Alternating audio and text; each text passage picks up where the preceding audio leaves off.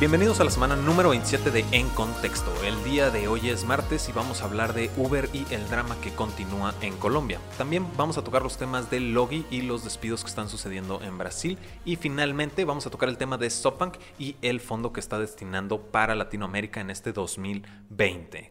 Yo, como siempre, soy su anfitrión, César Miramontes, y me encuentro al lado de mi coanfitrión, Víctor Cortés. Víctor, estamos grabando, estamos enviando un mensajillo ahí medio extraño porque hoy es martes, pero como grabamos un día antes, pues obviamente eso significa que en este momento estamos cubriendo el Finance Disrupted Latam, ¿no? Exactamente, exactamente.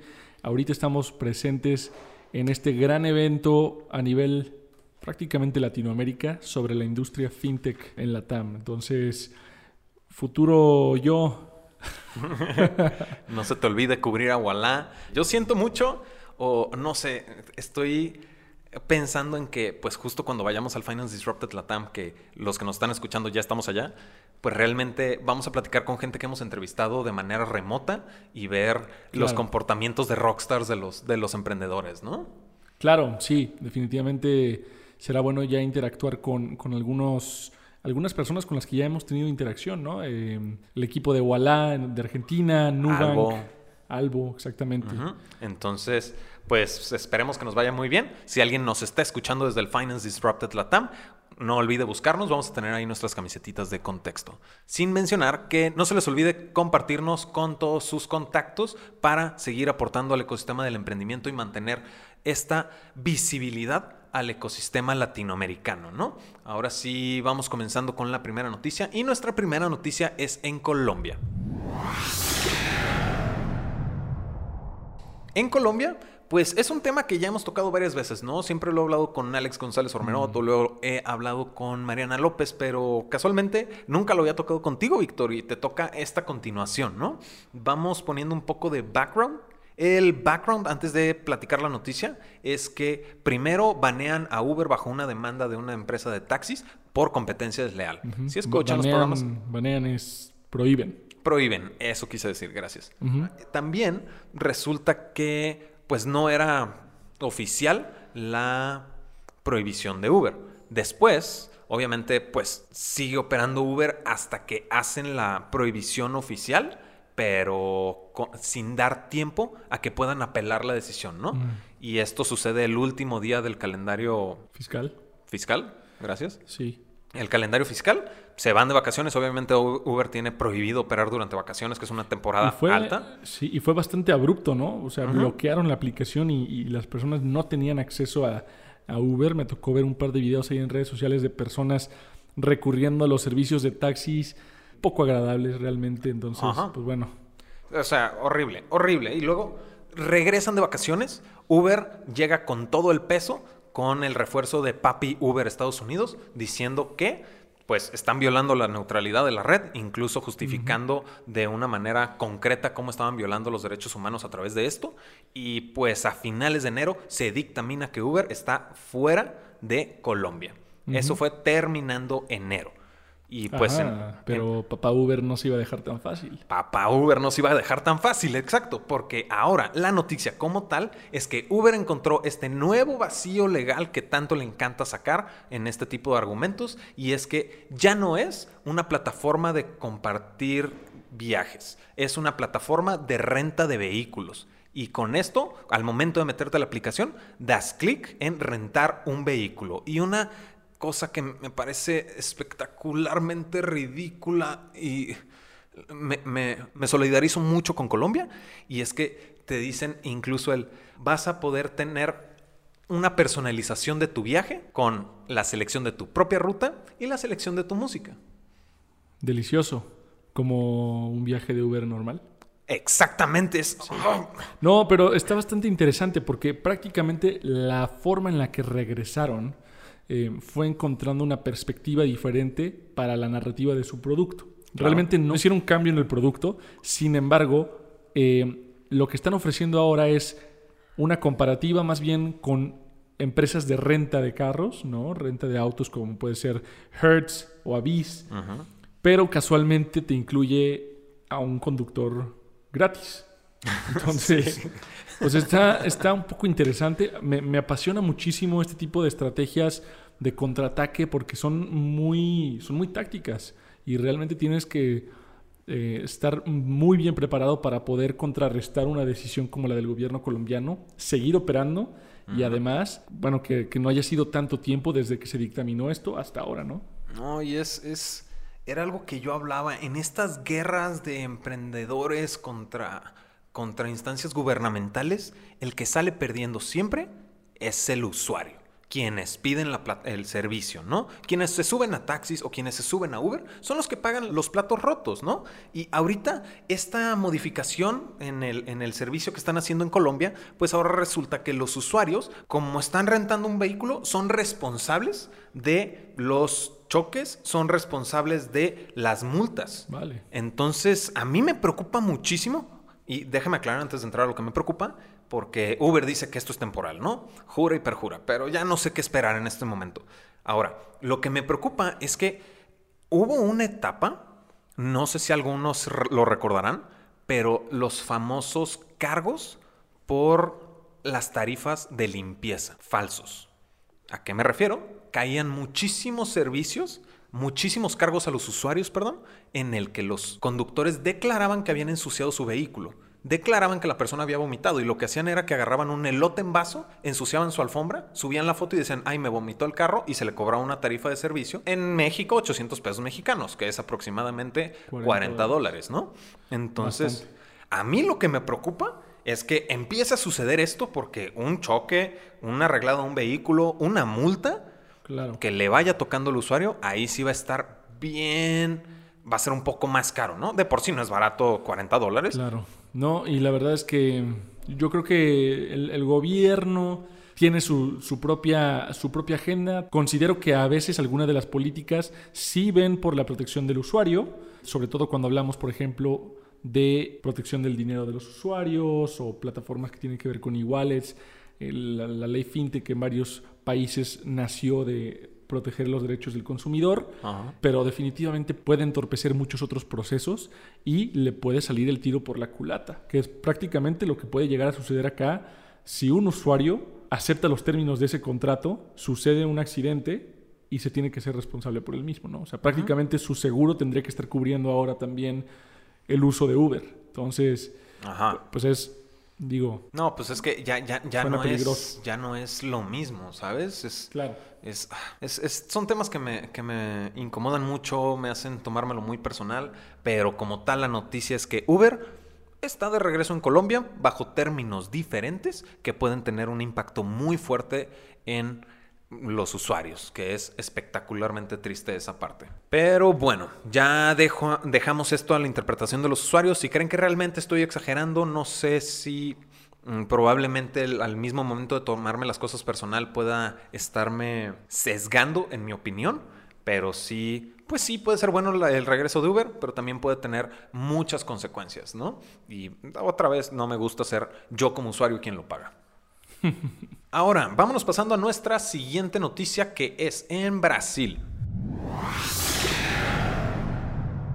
En Brasil está este famoso unicornio ya de entregas de última milla llamado Logi, ¿no? Logi tanto trabaja con servicios de business to business como business to consumer y pues realmente la noticia como tal, siendo Logi una startup del portafolio de SoftBank, es el segundo este año en anunciar una cantidad de despidos masivo.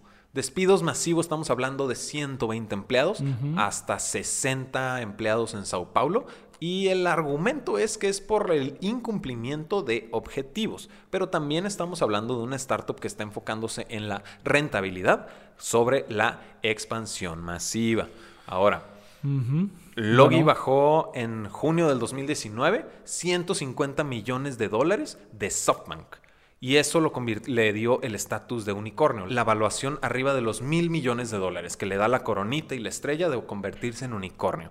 Y dentro de esta inversión, los planes de Logi eran crecer su equipo de 700 a 1500 empleados, ¿no? Y pues, ¿qué está pasando ahorita? De pronto despidos masivos, ¿no? Era lo que yo platicaba ahí antes, la etapa pre-WeWork y Uber y post-WeWork y Uber. Pero también, de nuevo, como lo platicamos la semana pasada, no puede ser el único factor determinante. Me parece interesante la forma en la que lo plantean diciendo que se despidieron a 120 personas porque no se estaban logrando las metas adecuadas. Eh, digo, suena como una forma de cargar la responsabilidad a, los, empleados, ¿no? Cuando no es como que de, la noche a la mañana dices, ah, no se cumplieron las metas de 120 empleados, vamos a despedirlos a todos. Ya se veía venir y si no se estaban cumpliendo las metas es porque la empresa no estaba cumpliendo las metas como tal, ¿no? Entonces, digo, puede ser en parte por varias cosas. Uno, obviamente, es los, las metas, los milestones y justo lo que hablábamos la semana pasada, los milestones y objetivos tan agresivos que a veces tienen que imponer los, los fondos de capital para poder seguir creciendo la evaluación y obviamente ellos seguir generando este, pues el carry, que es realmente como generan ellos como fondos ingresos para, para sus inversionistas. Entonces, pues bueno, es parte de este círculo vicioso que, que, siempre tocamos en cuanto al crecimiento descontrolado y lo hemos visto ya con muchas empresas o varias empresas a nivel mundial y a nivel ATAM que han tenido que recurrir a los despidos masivos, ¿no? Como Rappi. Rappi, Green, bueno, Grow, o sea, Grow en general, ¿no? Ajá, porque, a ver, regresando al, portafolio de, SoftBank, Rappi tuvo que sacar hasta el 6% de, de sus empleados. Eh, hablábamos también la semana pasada de Oyo Rooms, ¿no? Que tuvo un despido de hasta 3.000 empleados en la India y en China, ¿no? Digo, esto ya es en, otra parte del mundo, pero a final de cuentas son pertenecientes a un fondo de inversión que está cambiando sus prioridades de una manera, pues, peligrosa, ¿no? Yo creo que... Mm, o sea, sí estable. Sí, sensata. O sea, sensata, digo, te tuvo que haber hecho algún tipo de reestructuración después de ver cómo no le estaban resultando bien sus inversiones en otras empresas. Entonces, me parece bien que, ajusten su tesis, su, su, plan estratégico. No me parece mal en ese sentido.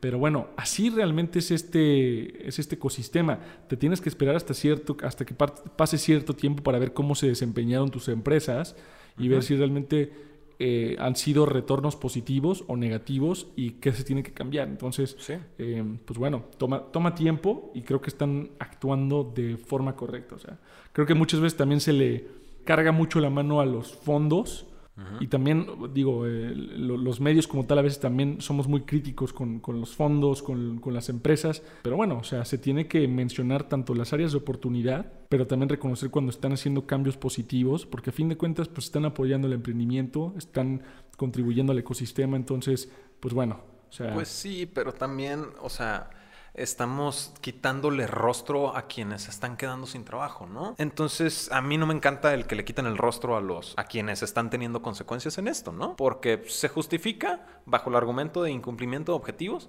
pero también puede ser un incumplimiento de objetivos en función de un establecimiento de métricas mal enfocadas. Estoy de acuerdo, sí, y eso es lo que, lo que comentaba justamente, ¿no? Los objetivos extremadamente agresivos y a veces irrealistas.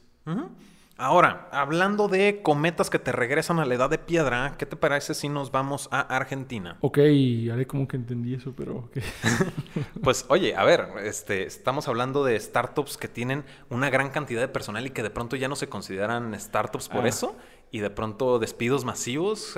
Ese, fíjate que es un tema para otro podcast y, y para la audiencia también me gustaría planteárselo. ¿Hasta qué punto, no? ¿En qué punto de la vida de una startup pasa de ser esta este bebé, este bebé bonito que está ayudando al, mundo al, junto con el emprendimiento a ser un corporativo que tiene intereses medio oscuros y ya no sabe si realmente está contribuyendo tanto, ¿no?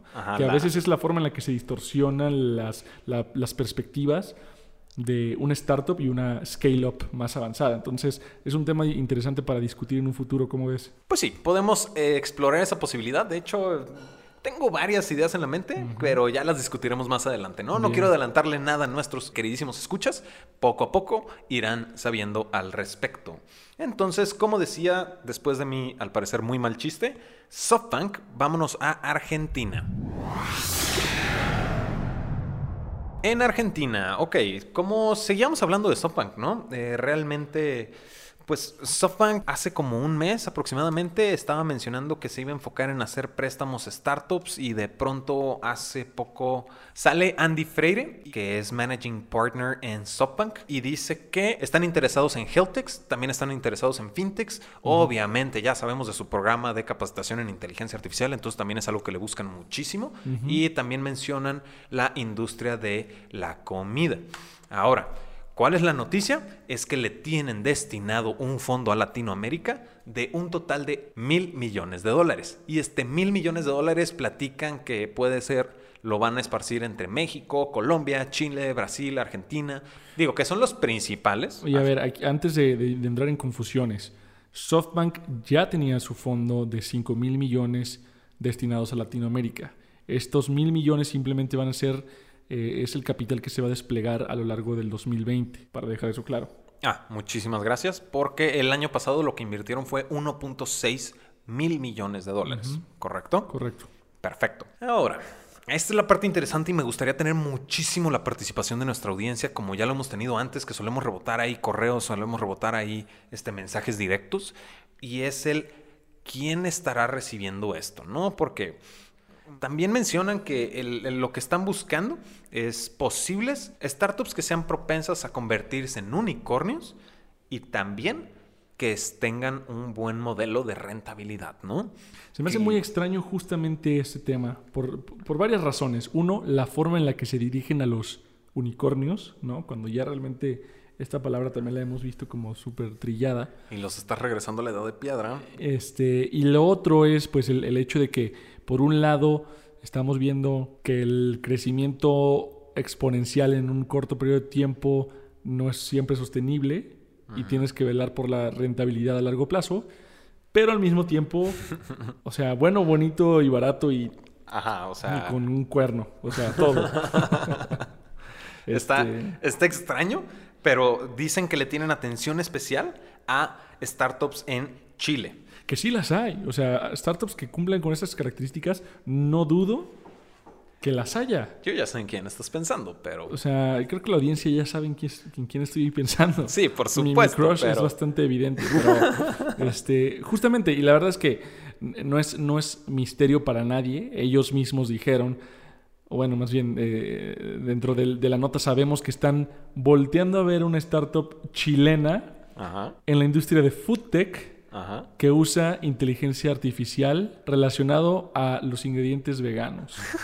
Este, prácticamente nomás les, les, faltó decir que empieza con not y termina con co. Ajá, y que es una abreviación, ¿no? Entonces, este, es un hecho. Yo ahí sí, toda mi apuesta en relación a Chile va a Notco. Quien esté en contra, mándeme un mensaje, un tweet, un Facebook Messenger, lo que sea, lo que quieran, por Skype incluso si quieren. Pero justo ahí va para Notco. También mencionan que están interesados en Perú. En Perú ahí, pues hay dos o tres interesantes, porque si le están apuntando a fintechs, puede ser Kulki, ¿no? Sobre todo por esta cuestión de que SoftBank ya había mencionado que le interesaban los préstamos. Es algo muy interesante que menciona Mariana en la nota. Eso sí se lo creo.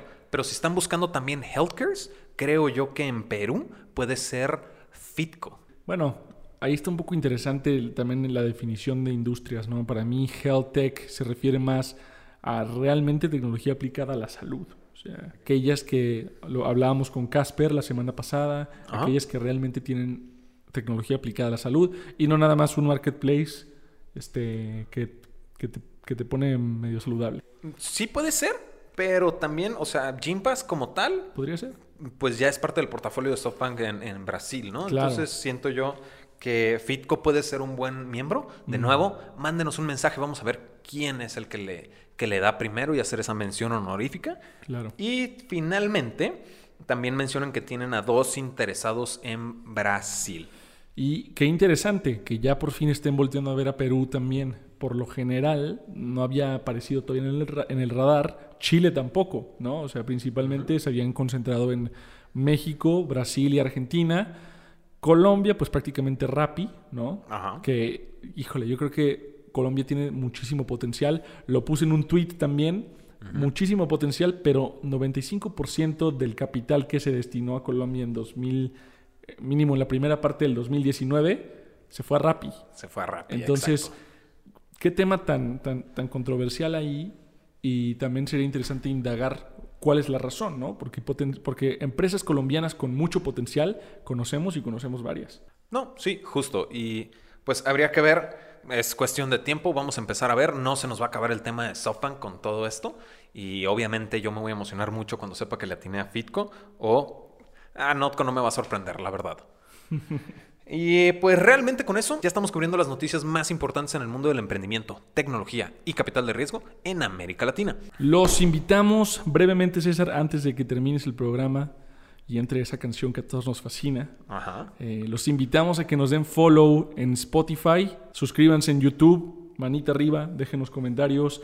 En Apple Podcast también síganos y déjenos reviews, cinco estrellas obviamente. Entonces... Seamos honestos, Obviamente sabemos que van a ser cinco estrellas, pero justo es el, el, Al momento que ustedes hacen una calificación en iTunes, iTunes está consciente que se está hablando al respecto y permite una mayor visibilidad para quienes también estén buscando temas alrededor de lo mismo.